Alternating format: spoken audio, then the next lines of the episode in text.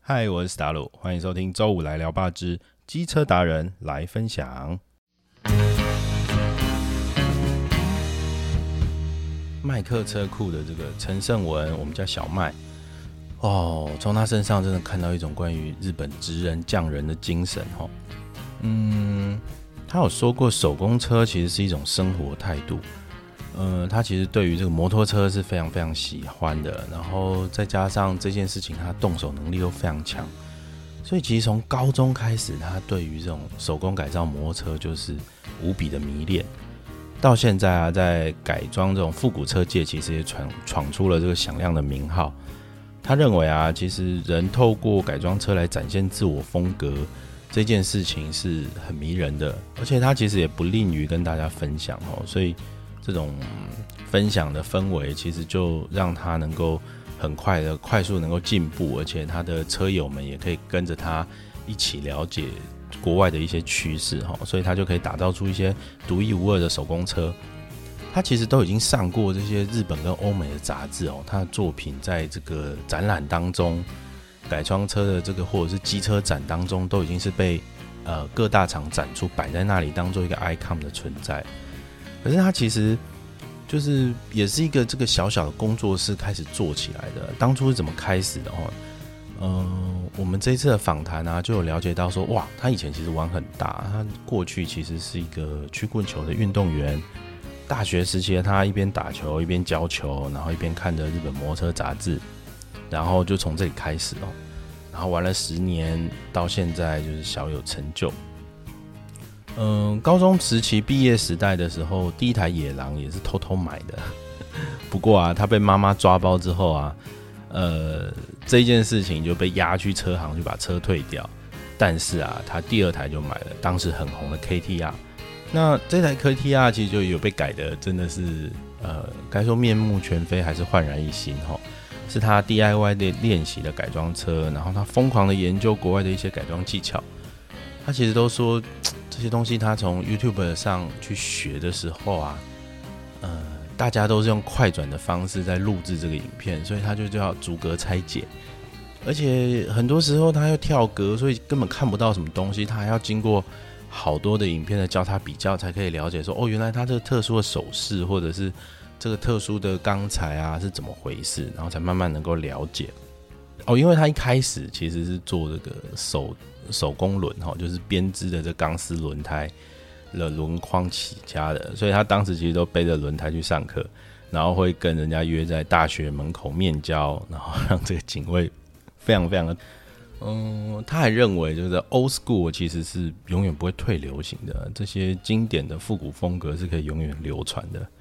你去想啊，从这个东西一直延伸到现在最新的设计。最后现代最极简的这些电动车相关的设计语汇，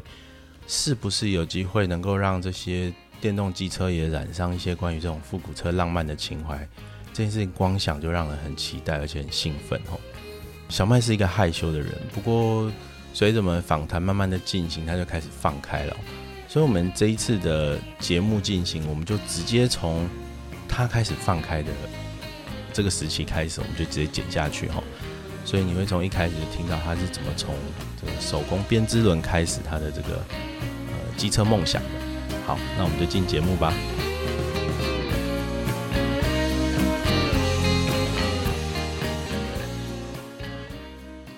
也是。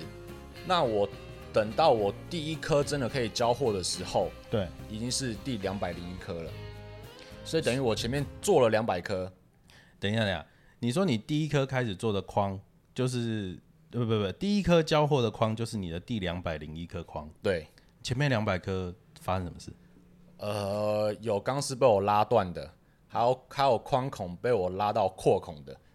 钢钢丝丝钢丝拉断是为什么啊？是因为因为我不知道扭力要锁到多少，所以我想说还可以转，还可以转，还可以转，转到就啪，钢丝就断了。啊就不要给啊。对，然后你说那个孔是怎么回事？那孔整个钢丝是没有断，但是孔一直被扩，所以变钢丝头直接穿出框去了。哎、这比那个脱牙还危还恐哎、怖、啊而且那个还是铁的框，那超级硬。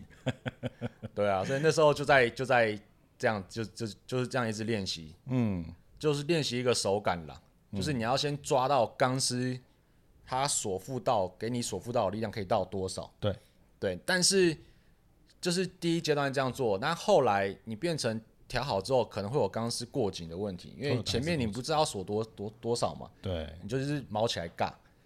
对啊，所以可能自己去试起哦，断钢丝，那我这个力道可能就不行。对，然后再可能再松一点，再松的话可能又过松，骑一骑框会晃，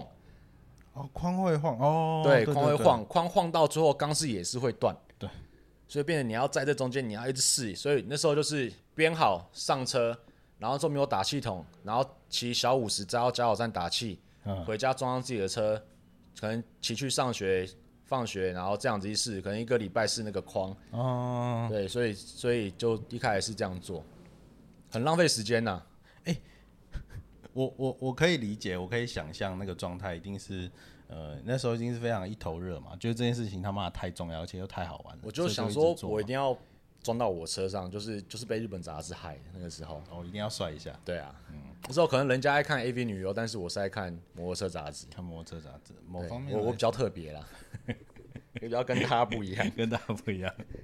好、哦，那在做这件事情的时候啊，第两百零一颗框之后发生什么事？为什么这第两百零一颗框你是可以出的啊、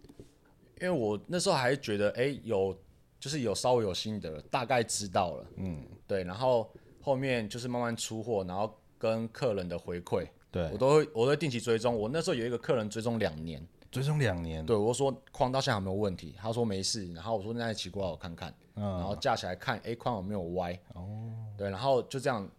一颗两颗出去之后，哎，都没问题了，比之前给那个阿北编的状况好很多。哦，对，因为之前阿北那个时候真的是卖一颗赔一颗，因为常常要回来，然后回来之后你再给阿北做一次，阿北还要再收收我一次钱。对啊，然后给客人之后还是歪的，我就直接退他的钱了。哦 OK，对啊，所以就会变成那时候也是花很多钱在这个还是要靠自己。对啊，缴了蛮多学费。哎、这样真的不行哎、我觉得在做这件事情的时候。真的要把它做到顶，还是要自己投入下去啊？你这个算是一个很职人跟匠人的精神。因为其实那个时候我没有要做这个靠，不不不是想要做这个当生意啦，我就觉得好玩很有兴趣，所以我才一直去摸。那这件事情，两百颗、两百零一颗继续往下卖的时候，对，那个时候我就网拍，然后就专门就只做钢丝框，哦只就做钢丝框这样子而已。嗯，对，钢丝框这件事情啊，在你刚刚提到，就是车子的风格上啊，是有哪些特殊的这个风格车会特别喜欢偏好使用钢丝框？呃，就是比较偏一些复古的车型啦，复古车型，对哈雷会用哈雷会用，哈雷蛮多的，哦，嗯，然后越野车越会野用车吗？越野车会越野车会，越野车啊，我我我的我的想象都是像这个钢丝框，因为它这靠几根钢丝去支撑这个整个轮胎的外形，然后你的轴心的这个转动的力量又必须要靠这些钢丝传递到轮胎上面。对，我总是觉得它好辛苦，不知道会不会断或者怎么样。那为什么像越野车这么极限的这种使用前提之下要使用钢丝框？呃，像你刚刚讲的没错，因为整个框的 loading 都绝对在钢丝上面，对，对，所以所以，但是钢丝框的好处是它第一个轻，哦，它哦，对，对因为它它使用的金属量还是对它它轻，然后再来是嗯钢丝框它的、呃可弹性的幅度比较大，可弹性，它的变形量可以比较大，嗯哼，所以就比如说你蹬下去，哎这边压缩下去，但是它你回来的时候框还是会完整的回来一颗这样子，哦就是不会让你马上变形。就那个增圆度还是可以保持住。对，它就是会让你有个弹性，像一个气垫这种概念。哦，对，这是钢丝框的好处。这是钢丝框的好处。嗯但是回来还是要整修啊，那些那么多螺丝的部分。对，那如果其实像真的钢丝框蹬到你有点小歪的话，我们做校正还是可以救回来。嗯哦，那像一怎么有般点的，像钣金的感觉？呃，可以这么说 啦。但像一般的铸造框啊，或是锻造、实验室那种框，你蹬歪了就是歪掉了。歪了就歪了，对，就是要买一颗新的。对，所以你这里其实关于这个维修保养，尤其是这个钢丝框的部分啊，应该也是会有很多那种疑难杂症跑来找你哦，会啊，会啊，会就啊。是那个都别人都没办法救的。呃，也没这么厉害，但是还是有遇到一些会有这种状况。嗯，诶、我们如果从钢丝框这件事情往后看啊，你在我做完这个钢丝框这件事情之后，下一个手工车的部件，你又开始研究什么？说下一个、哦，其实你那个时候我没有想说要做这个东西，对，那怎对啊么会大想学的说时做候别的，我那个时候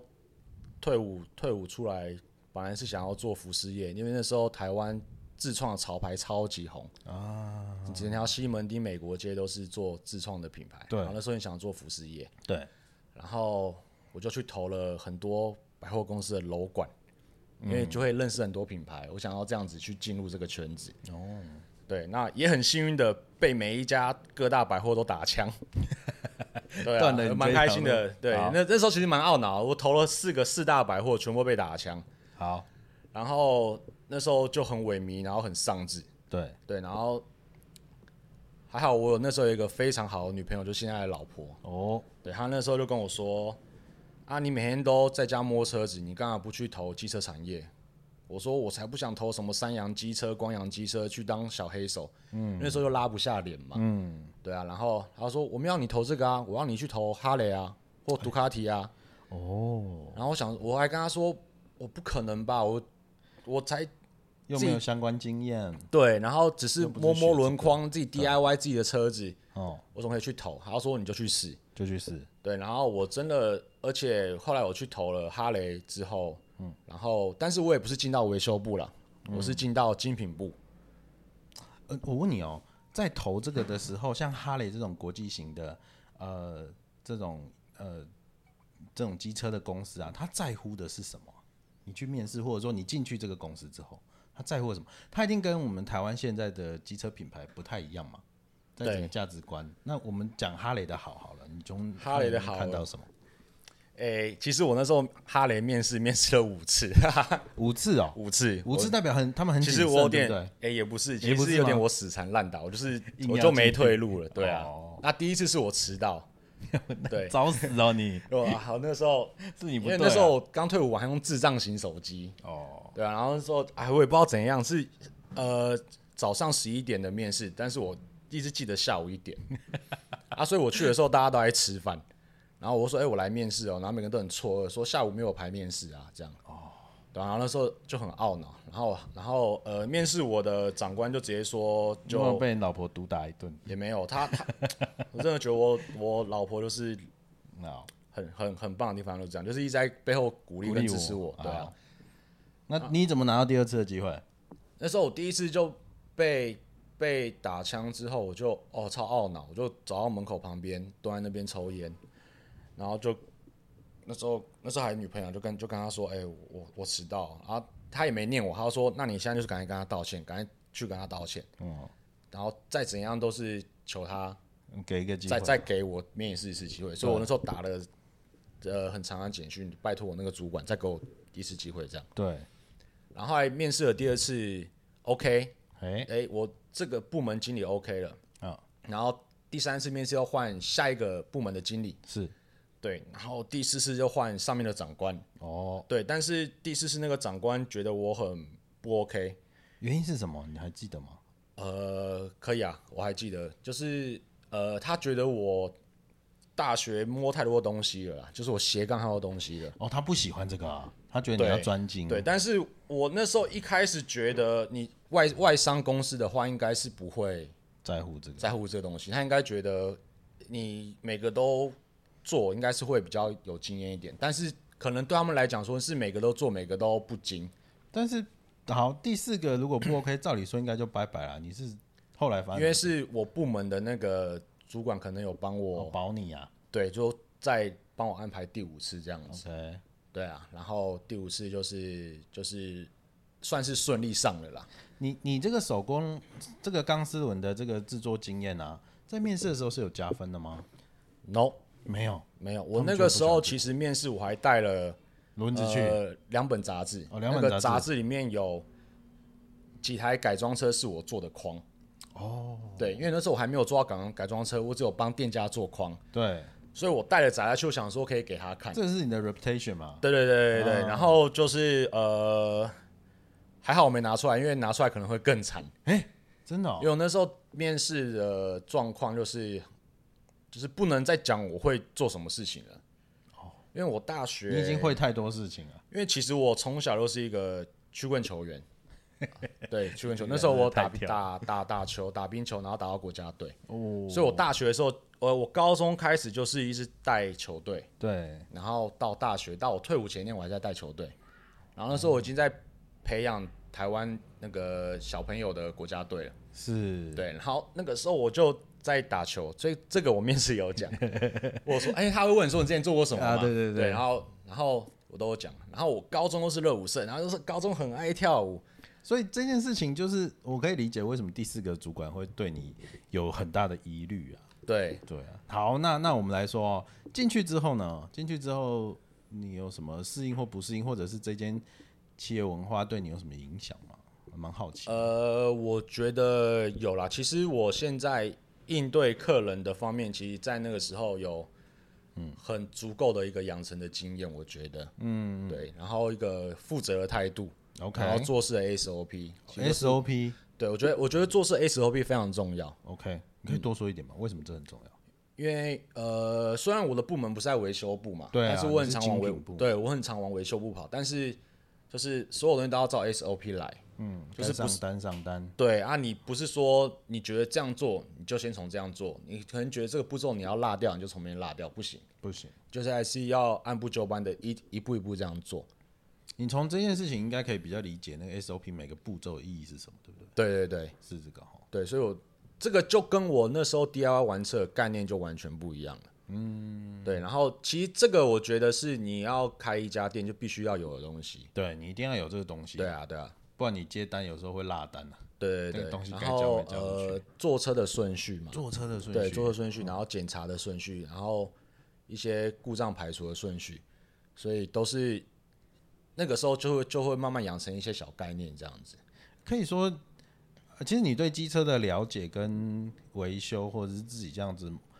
摸爬滚打，都是从以前学生时代开始，还是说进了哈雷之后，这个关于机车的知识才开始累积？呃，我学生我大一就开始在自己在玩摩托车了，哦，所以是其实学生算是高三了，高三嗯高三对毕业的时候，然后大学四年就跑在车行，哦，对，反正就是呃早上上课，然后中午练舞，嗯然后下午翘课跑去练舞，然后然后在下课的一两两小时跑去车行，呃，然后晚上再跑去教球。那什么时候睡觉啦？对啊，反正那个时候就哇，那个时候好玩呐、哦，对，大大很充实啦。好，那哈雷这件事情是大概到哪里？你觉得说好，我我应该都会了就离开，呃，不是这样，因为那个时候我想要转部门，转到维修部。想要转哦，还是想要碰碰车啦？对，然后但是因为呃，主管就不同意嘛。 OK 那那时候我在金门部其实其实成绩还算 OK 啦。嗯对，然后那时候就提这个想法，说想要去维修部，但是就是被打枪。嗯，对啊。然后因为我想说，因为我的后来后来我真的进海尔才发现，我真的很想要弄，很喜欢弄车。嗯，以前的时候想要想要自创品牌、服饰品牌，完全没有这念头了。对，对，就突然就觉得哦，好对车子真的是热爱，真的还是在摸车子，嗯。然后那时候就真的很想要再进维修部这样子，然后没办法。对，没办法，那我想说那就自己出来闯一闯吧，嗯，对，大概是这样。那出来之后还是继续做手边轮吗？还是继续做钢丝轮？还是就对做我别的我开店的前两年，其实主要还是做轮框这个东西， OK 对，那那时候慢慢接触客人越来越多，你然后你要处理的项目越来越多，会发现自己的不足。哦，对，所以那个时候我开始去上了上了很多课，就是去哪里上课？资讯局。职训局哦，资讯局这是个非常痛苦的一一段，为什很么累。很累，对，然后但他们教的东西是硬的吗？我是说是，是真实你在这个呃，应开该店学算是应该算是学到一半啦。哦你学到真一的，半另外一半还是你要自己出来做，自己出来真的接到客人。但是底子是打起来了。对，就是 OK 你的概念会会有。 OK，好，然后像那个时候前两年，我一个礼拜最多只开三天，现在三天都去上课，都会上课。哇，啊然那后你连真续上了两年这样子。这是个养成班的概念呢、就是连续上两年，你是什么挖掘机、小山猫都会开了，是不 是？没有啦，没有啦。像我那时候焊接上了，呃，最早先上汽车修护嘛，然后啊汽车修护，对，因啊为你自己 DIY 跟真的要处理客人车，你你要收钱的东西，你不用 DIY 的方式，不行对，所以上了汽车修护，汽车从从呃丙级上到乙级，哦，已经很厉害了、啊。对，上到乙级，然后也国家考试，然后证照，好，对，这个上完之后，我跑去上呃焊接，焊接为什么会想？你觉得焊接很重要？是这样说吗？我那个时候就开始想要做手工车了。哦，因为你改到最后，你还是会有一个自己想要完成的东西。对，所以你对于这个结构强度这件事情，对，你要需要做你要到焊做精工，你基本就是要焊接会。嗯，所以电焊跟亚焊都有去上，也是上了一整年。啊，这个学问这么深啊，对，哼，哦，很累，嗯那时候很累，还跑啊焊接跑到基隆上课，跟泰山、基隆和平岛， 好，和平岛学焊接对，好那个也是焊船的吧？呃，对，很很多都中传的，哦中传我是的上很多学长都中 传的，对啊，他们都非常厉害。好，非常焊接非常厉害学完呢，然后跑到台中上钣金，钣金，对，汽车钣汽金，车钣金，每天都在敲门板啊，对啊，现在好像东西的哈，呃，吸的是小 的凹痕修复对哦，凹痕修酒窝那一哦种对小小的，然后真的像大件的，我们还是要一块平的铁，然后去敲成这个形这样子。这很厉害耶。诶，没有厉害的很多啦，只是我们会基本的基本这样。好，对啊然后钣金完之后呢？钣金完之后就还缺什么是前年的事情了，好，然后就后面就开始慢慢就可做以了第一台的参展车，你一开始就锁定参展这么难的项目吗？其实就是给自己一个目标，强迫自己啊，好，对啊，然后做参展车，然后第一台诶回馈非常非常好，我们来说一下哈，参展车它一定有很多嘛，我乱说啦，说不定你做出一台很屌的舒克达也可以去参展。那你为什么会选择这个类别的参展车？呃，我们这个台湾有一个车展叫做 Ride Free，它 Ride 其实 Free 主要以复古车为主，复古车，对复古车，那复古车要以挡车的为为主这样子，这个是你的手背范围。对，就是我们就是专攻这些这些车种这样，所以就是选这个开始。对，那好，那你从哪一台开始做？呃，我第一台是做呃爱将，爱爱将一将爱将一五零，为什么是它？因为这么那个怀时旧候爱将在台湾非常非常红，好哦，对，所以大家第一台中古车很多都会选爱将，不嗯像我们当年是买野狼或 KTR，对啊，现在现在的小朋友都是买爱将。居然是爱将。对，然后那时候就作为第一台爱将，哦，然后就打响名号，你做了什么？爱将，你还记得吗？做了很多哎、就全部换是呃，引擎内部没有做，其他都做了。呃，那我们从结构好了，你结构有动吗？结果有车架有切有重新焊，好，我这样说好了，手工车这件事情啊，一开始他脑袋已经有一台乘车的样貌吗？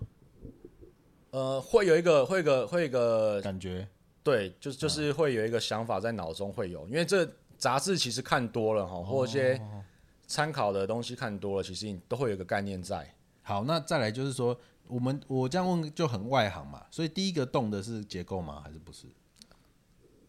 车架像我们呃，我们我们先以我这边啦，我会先做从底盘开始做。哦，先做底盘，底盘，你把它的轴距确定好，哦轴距，轴距确定好，轮子大小比例配好，哦，然后再去想上面的配件，油箱要哪一颗，椅垫要多长，要什么型，对，对，再就从下面往，就像打地基这样子，是，从所以是下往上 button 做 up，居然是这样做，对你这样子车子才不会跑掉，因为底盘是下面最重要的地方。是是，如果你从上面改的话，你下面就很难再去跟上面做配合。哦，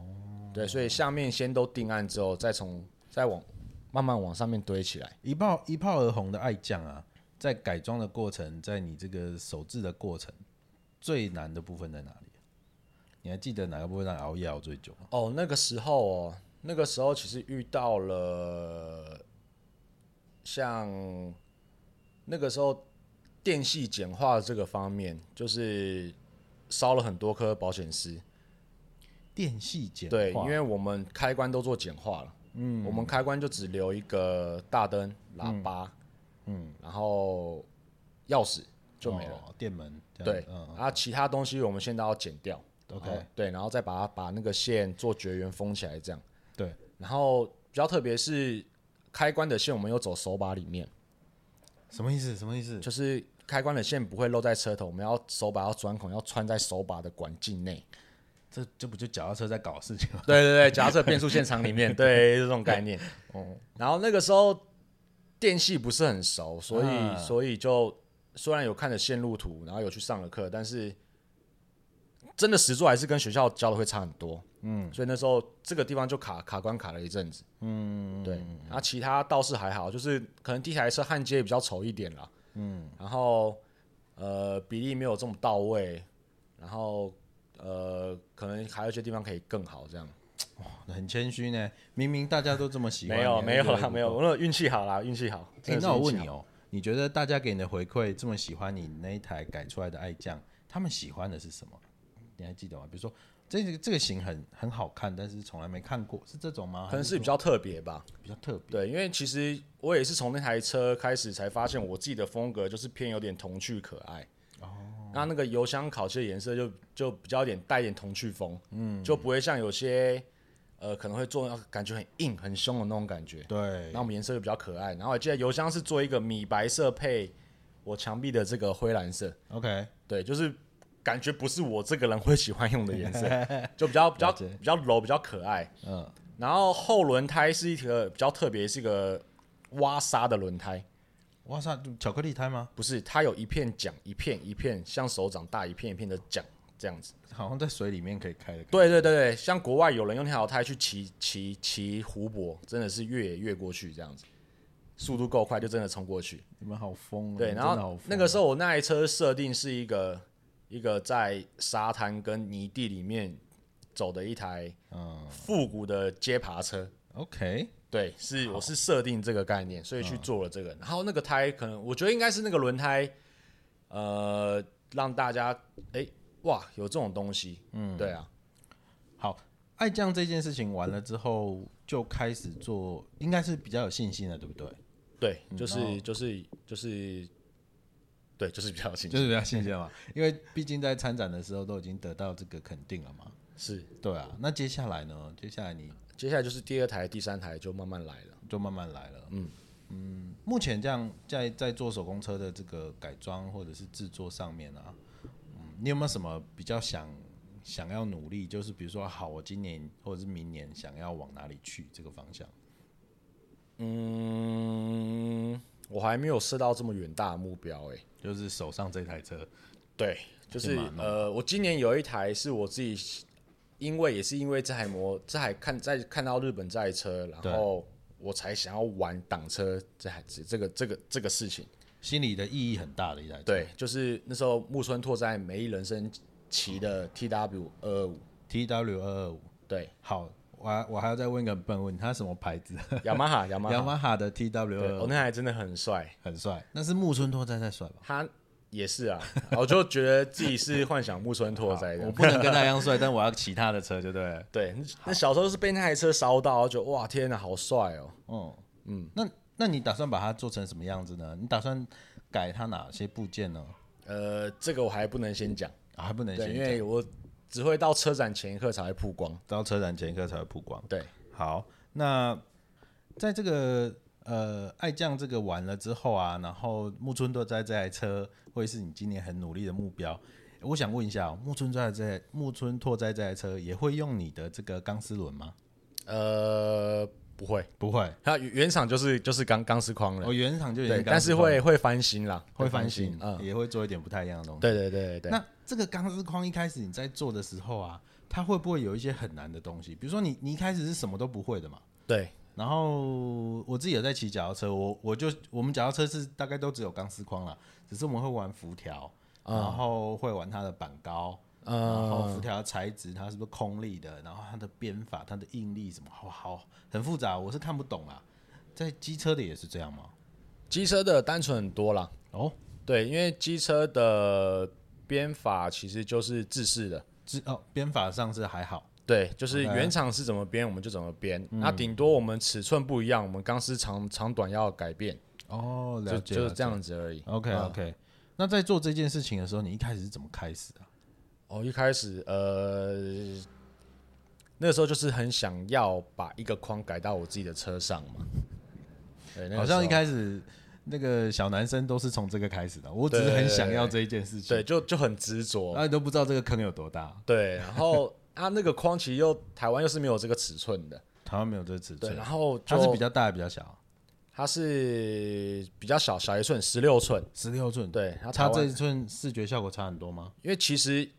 那时候我要改十六寸，是我要装一条很帅的十六寸的轮胎。啊，还其实是因为那个轮轮胎，所以我去找了这个框。好，啊，找了这个框回来之后，嗯啊，要再去找配合的钢丝，对，然后再找配合的店家帮你把钢丝编上去，是完成一个框这样子。然后没想到这么都没有人做，呃，对啊，然后那时候有一个脚踏车师傅帮我帮我做嘛，对，我请个脚踏车师傅做，然后呃，做自己的车前面还 OK，哦，然后后面做出来成品之后，慢慢有车友看到，店家看到，也就会就会向我购买这样， OK，所以那时候慢慢变成个代购的角色，哦，对啊，那也不是为了要赚钱，就兴趣嘛。嗯，那后来请请那时候开始就有在网络上做卖场了。 ，OK，就卖这些东西，对，有轮框、轮框之类的东西啦。哦然后后来量越来越大，就变成那个帮我做框的那个阿伯有点，没懂了呀，对啊，受不就了啊，就就不太行，就是出来的品质都很差啦。所以就自己来弄。对，后来就变成只能自学这样。我不要听那个什么天才故事哦，你是第一条框做出来就比阿贝厉害，就开始卖嘛，哎、也没有哎、哦，这中间还有一段故事，我突然想到，哎，后来那个阿伯就没有爱帮我做，我去我家附近一个材料行，其实是被他，哎、不是材料行，是一个脚踏车店，哦对，美利达我还 记得，永远记得那家脚踏车店。然后我被那个师傅削了一顿，就那老板，为因为我就拿了框跟钢丝过去，哦然后我就说，哎、老板可以请你帮我编吗？哦，然后他又说，你确定这个钢丝可以编上这个框吗？我说，呃，我确定，我之前都有请人家做过，所以这长度是 OK。嗯，他说，那你怎么确定的？然后他说，那你要我帮你编几交叉？然后那时候我都对这还不懂，嗯所以我就哑口无言。我说，呃，我也不知道，反正这个长度我确定可以编就对了。嗯，他说，那你要我帮你编到几条内？他的他在转的摆动是几条内？我就说，哎、我不知道，你只要大家肉眼帮我看有正就好。他说，你这样我怎么帮你做？他说，你要我帮你编到一条内，我也可以做。所以他是用脚踏车的精度在跟你跟你说这件事情。对，然后他就是就是呃一一就是很不想帮我弄这样子，就很凶啦，不知道在对哦凶，什然么。后然后他又说你这样做起来很贵，我说、那有多少钱？他说一颗两千，我说好，那就做。他说两千，两千我才不要做嘞， 然他后就还就这样，说所以后来发现他其实不 想做，然后哦之后他还是把我一个赶走的状态。哦，然后说啊，你们就自己准备这些垃圾东西来，就要请我们帮你做啊，你以为你是谁？就哦大概这种概念。我觉得这些都是你的动力耶。对对啊，都是说干，那我就自己对，然做。后后来呃，大概七八年后那家店又倒，我就蛮 开心的。啊，我们题不外话题外我们话不说别人坏题话。外话， 这件事情啊，呃，你开始自己编之后，你还记得你失败过几次吗？或者是有没有什么嘖有趣的失败经验？哦有啊，就一开始在练的时候有嗯把钢丝锁到断掉，当时说，当时很硬哎，就因为那时候还不知道钢丝所附的扭力要到多少嘛，所以我就觉得这很哦哎、重要还可以转，还可以转，钢丝头还可以转，我就一直嘎一直嘎，嘎到啪，钢丝就断了。那时候有吓到哦。有吓到啊，有吓吓到哦到，就想说，哎、怎么会这样子？那铁的、钢对的，啊怎么这样一一拉就断？重点是钢的头还好的，嗯，对，然后刚刚断掉，然后他也有遇过，就是也是锁很紧，但是钢丝没断，但是框却被我拉到穿孔。我的天呐、这这对种、啊这种错误，我觉得可以理解啊，就一开始的时候都会发生嘛。那对你大概到大概到你知道做了几颗轮子之后，我可以这样数吗？数了几颗轮子之后才我开始卖？那时候自己有算啦，等我交给客人第一个框的时候，是卖出去收钱的第一个框，是我第两百零一颗，前面两百颗都是学习的状态。，对，都是收学费，都在都在练习这样嗯子。我的天呐、所以这这这两百零一颗那个第一收到第一分钱的时候，应该是什么心 情啊？